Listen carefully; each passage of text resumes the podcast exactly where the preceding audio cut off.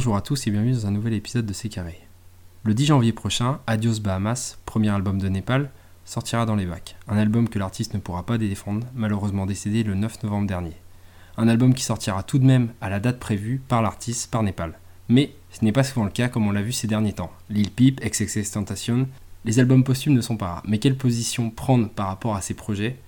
Clément, est-ce qu'on peut défendre un album posthume? Bah là, il y a, tu vois, déjà, on en parle, il y a deux cas bien différents. Là, les deux cas qu'on a abordés, enfin les trois cas. Le cas de Népal et celui de. Je vais prendre XX Sensation parce que c'est ce qui est le plus connu, tu vois. C'est deux cas très très différents, puisqu'on a d'un côté euh, XXX qui, qui a sorti euh, quoi, trois projets depuis sa mort maintenant? Ouais, quasiment trois projets. En fait, deux albums et une réédition. Ouais, et du coup, euh, genre, vraiment, depuis sa mort, dans les albums, il n'y a pas que des sons qui sont mixés, il y a des, des extraits de conversations téléphoniques, euh, des sons voilà, très mal mixés. En fait, il n'y a pas de. C'est pas un vrai projet, en fait. C'est plus du. C'est limite du merch, en fait. Et du coup, euh, ça rend le truc peu défendable, alors que Népal, euh, il y a un vrai projet artistique qui était abouti, qui était prêt à sortir. et qui du coup sera sorti selon ce qu'il avait décidé de ce qu'on a pu lire sur les réseaux. Donc euh, on voit qu'il y a quand même deux, voilà, deux grandes typologies. Après, euh, c'est possible, enfin, pour un, quand un artiste malheureusement décède, c'est possible qu'il ait un projet euh, prêt, mais c'est difficile d'imaginer qu'il ait plus que ça prévu, prêt à être envoyé avec une, assez de son bien fait, une stratégie de com entre guillemets et tout ça. Et tout ça. Donc euh, on peut imaginer un album posthume, mais c'est difficile d'imaginer plus sans tomber dans le presque dans le glauque en fait, comme on peut voir avec, euh, avec XXX. Ouais, bah, t'as as tout à fait raison là-dessus. Alors, si on reprend, euh, si on prend le, choix de Népal, tu l'as dit, c'était déjà quelque chose qui était, qui était cadré avant. Quand XXX, on a eu, on pas mal de, de, sons euh, assez bizarres. hein. D'ailleurs, Skin, le premier album posthume d'XXX, c'est aussi le premier échec artistique de la carrière d'XXX. C'est le premier album que fans comme observateurs extérieurs ont trouvé en dessous de la vision d'XXX, qui était certes très variée dans les choix musicaux, mais qui est toujours hyper cohérente. Quand là, on avait, tu l'as dit, des sons qui n'étaient pas mixés, des choses comme ça. Euh, c'est le cas aussi avec Lil Peep où on a d'un côté, euh, justement Lil Peep c'est assez intéressant parce qu'on a les deux choix, on a d'un côté un album qui doit sortir en collaboration avec I Love McConnell. Kyle Love McConnell du coup continue de taffer de son côté et où ils ont enregistré tous les deux et où tous les sons ont été enregistrés avant et là il y aura pas de souci quand il Mhm. sortira. Et d'autre côté là on a eu euh, Everybody Is Everything qui était un album qu'on n'attendait pas forcément. Autant la, deuxième partie de Come Over When You're Sober, on savait qu'elle allait sortir après et tu l'as dit, il n'y a pas de souci quand c'est prévu.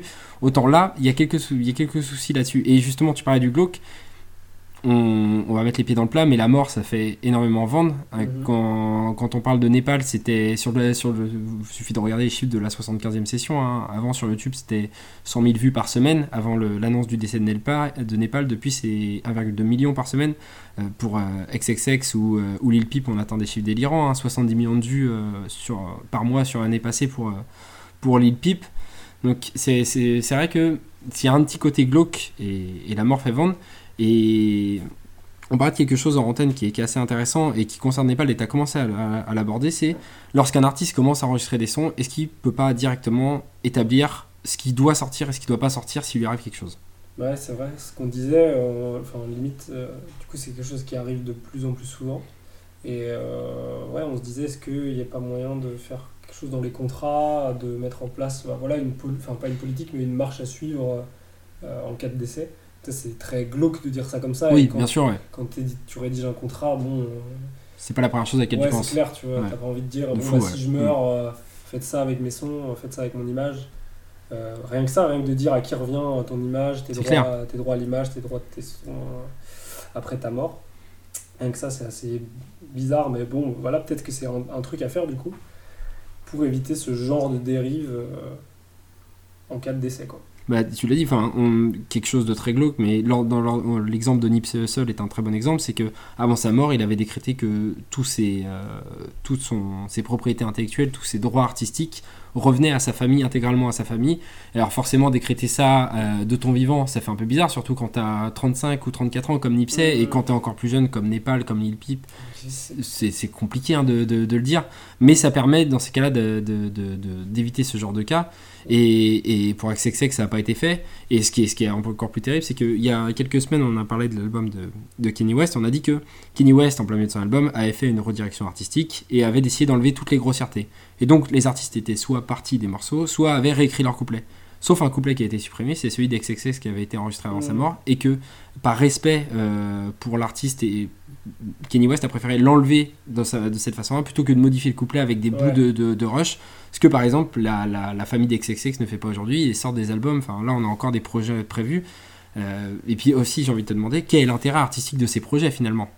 Bah, En fait il n'y en a pas, euh, l'intérêt il est plus économique que artistique, ça se sent en fait, c'est très mal fait artistiquement, comme on disait, il n'y a aucune cohérence, aucune recherche. Enfin, c'est vraiment. Ça, en fait, ça pue l'économique, en fait, vraiment. Il n'y a aucune, aucun artistique dans tout ça, et c'est ça qui rend le truc, euh, je trouve, un peu débectable, tu vois, que t'as pas envie d'écouter. Euh, et c'est pour ça que moi, personnellement, j'ai pas écouté l'album d'XXX depuis qu'il est mort. C'est très compliqué de le faire déjà, d'un point de vue éthique et d'un point de vue en plus, si on aime l'artiste, c'est c'est compliqué de. bizarre, tu vois. Et, Exactement, ouais. Et encore réécouter les, les sons qu'il a sortis lui, mm. euh, ça va, je, peux, mais j'ai pas souhaité écouter les autres parce que, parce que du coup, Skins, j'aurais pu l'écouter parce que c'était c'était après, on savait pas encore, etc. Mm. Mais j'ai eu des retours comme quoi ça valait pas le coup. Ouais, c'était du bricolage donc. Euh. Donc je l'ai pas fait. Mais il y, avait, il y avait un clip qui était sorti juste après. Euh, oui, ou bah, un clip où il, où il a assisté à son propre enterrement. bon, après, ça, c'est une vision artistique comme on a eu. C'était, tu vois, c'était un, clip qui était réalisé de son vivant. Ouais, voilà, oui. Et, le clip était, était cool. Et, je l'avais regardé et machin, c'était très bien, tu vois. Donc des albums comme on disait tout à l'heure, l'album de Lil Peep en commun avec euh, I Love McConnell qui avait déjà été enregistré ou, la, ou Adios Bahamas de Népal, ça par contre c'est des choses qu'on peut tout à fait, tout à fait prendre comme des, des objets appartenant à l'artiste et que l'artiste a voulu. Oui, carrément. Bah, L'album de Népal, je pense que je vais l'écouter je suis sûr qu'il sera excellent, comme tout ce qu'a fait Népal depuis. Et voilà, il n'y aura pas de problème. Mais c'est sûr que si euh, en 2020, en fin 2020, on ressort des extraits de Népal euh, qu'il a mm. enregistrés sur son téléphone, j'aurais plus de mal à écouter. Quoi. Après, ce qui est, c'est une supposition, hein, mais au vu de la façon de travailler de la 75e session et au vu de la. la... des messages, de ce commencer à communiquer la 75e là-dessus, je pense pas que ça y Sortira ce que l'artiste voulait sortir et, mm. et, pas plus, justement, mm. alors qu'on l'a dit, hein, c'est des, des, véritables euh, machines à, à vendre, hein, des, des, artistes décédés. Et dans le rap ou dans d'autres styles, hein, on écoute des. Tout, on a encore des, des, bouts de morceaux de Michael Jackson qui sortent, on a des albums posthumes de Johnny Hallyday en France. c'est Ça fait toujours vendre, mais dans le cadre de, dans le cadre de Népal, on a l'impression que la, la vision de l'entourage, et c'est ça qui est hyper important aussi pour les jeunes artistes, c'est de savoir aussi peut-être s'entourer pour, euh, pour éviter de tomber dans ce, dans, dans ce cas-là. C'est clair. C'est le plus important, c'est d'avoir des gens bah, qui comprennent ta vision artistique, mm. qui la respectent jusqu'au bout. Exactement. Et puis, pour finir, ce qu'on peut dire aussi, c'est que des fans savent toujours la façon de travailler d'un artiste. Un artiste qui va sur 3 ans bosser 12 morceaux à fond pour sortir un projet, ils savent que s'il y a d'autres projets qui sortent derrière, c'est sûrement de la, de la poubelle ou des choses comme ça un, artiste qui, qui, qui, est trois, enfin, qui enregistre euh, quasiment un album par semaine et qui, enfin, c'est des cas qu'on a parfois aux États-Unis. Hein. Euh, d'ailleurs, XXX, on, on, peut, on peut aussi supposer que c'est le cas parce que c'est la scène floridienne où on est capable de faire un album par semaine. Et donc forcément, peut-être qu'il y a plus de sons qui sortent, mais c'est aussi aux fans de savoir comment bosser leur artiste et, de, et par rapport à ça, de, de se dire, effectivement, si c'est si un mec qui était déjà capable de sortir un album par semaine, bah, qu'on ait des albums pendant un an, finalement, c'est pas étonnant. Par contre, si c'est quelqu'un qui, comme Népal, travaillait dans le silence et, et apportait un projet quand il était totalement fini, peut-être que ça vaut le coup de dire aussi, euh, d'envoyer un, signal aussi au label en disant nous, ce qu'on voulait de lui, c'est ce que lui voulait aussi et pas le, mm. et pas le reste. Parce que vous, vous voulez pour vendre. C'est sûr. Après, le but du label, c'est aussi de vendre. Euh, faire de l'argent, donc il y a mm. peu de chances qu'ils écoutent. C'est sûr que dans l'idée, c'est un peu ça. Vivons dans un monde idéal. Mm. Essayons. Clément, pour terminer cette petite émission pas très gaie, as-tu un coup de cœur Oui, moi j'ai un coup de cœur cette semaine, du coup. Euh, le jour où on enregistre, il y a l'album de SCH qui sort. Une, semaine très chargée en, en albums, avec beaucoup d'albums euh, à écouter. Mais, un très beau mois de novembre très beau mois de novembre. ils veulent finir la décennie euh, comme jamais. Ils veulent faire chier tout le monde dans les, dans les classements. Ça va être incroyable. Bref, Et euh, donc moi j'ai décidé de parler d'un son, pas de l'album d'SCH, mais de SCH, euh, sur lequel figurait SCH plutôt. Un featuring avec, avec Niro, sur l'album de Niro, qui s'appelle donc Solvable Partie 1. Et donc voilà, c'est un, un, bon banger, puis SCH, voilà, SCH au top comme d'hab, ça fait plaisir. Allez l'écouter, c'est sympa. Effectivement, allez l'écouter, on vous conseille ça. Et toi Clément, quel est ton, ton coup de cœur cette semaine? Bah Écoute, un peu de gaieté pour terminer cette, cette émission. Un jeune énergumène est arrivé en, 2019 avec une proposition artistique totalement euh, différente de ce qu'on voyait.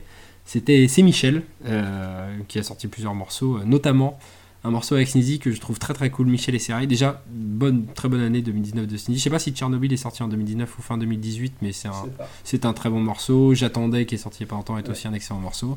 Et ce morceau avec Michel euh, montre encore une fois la muse de, de, Sneezy et je trouve que ça colle parfaitement à l'univers de ce type-là qui vient du Nord-Pas-de-Calais, si je me souviens bien, et qui, est, euh, et qui a l'air totalement détaché de toute critique. Euh, il fait ce qu'il veut quand il veut. C'est un peu le nouveau Philippe Catherine pour moi de notre musique. Peut-être, je ne sais pas.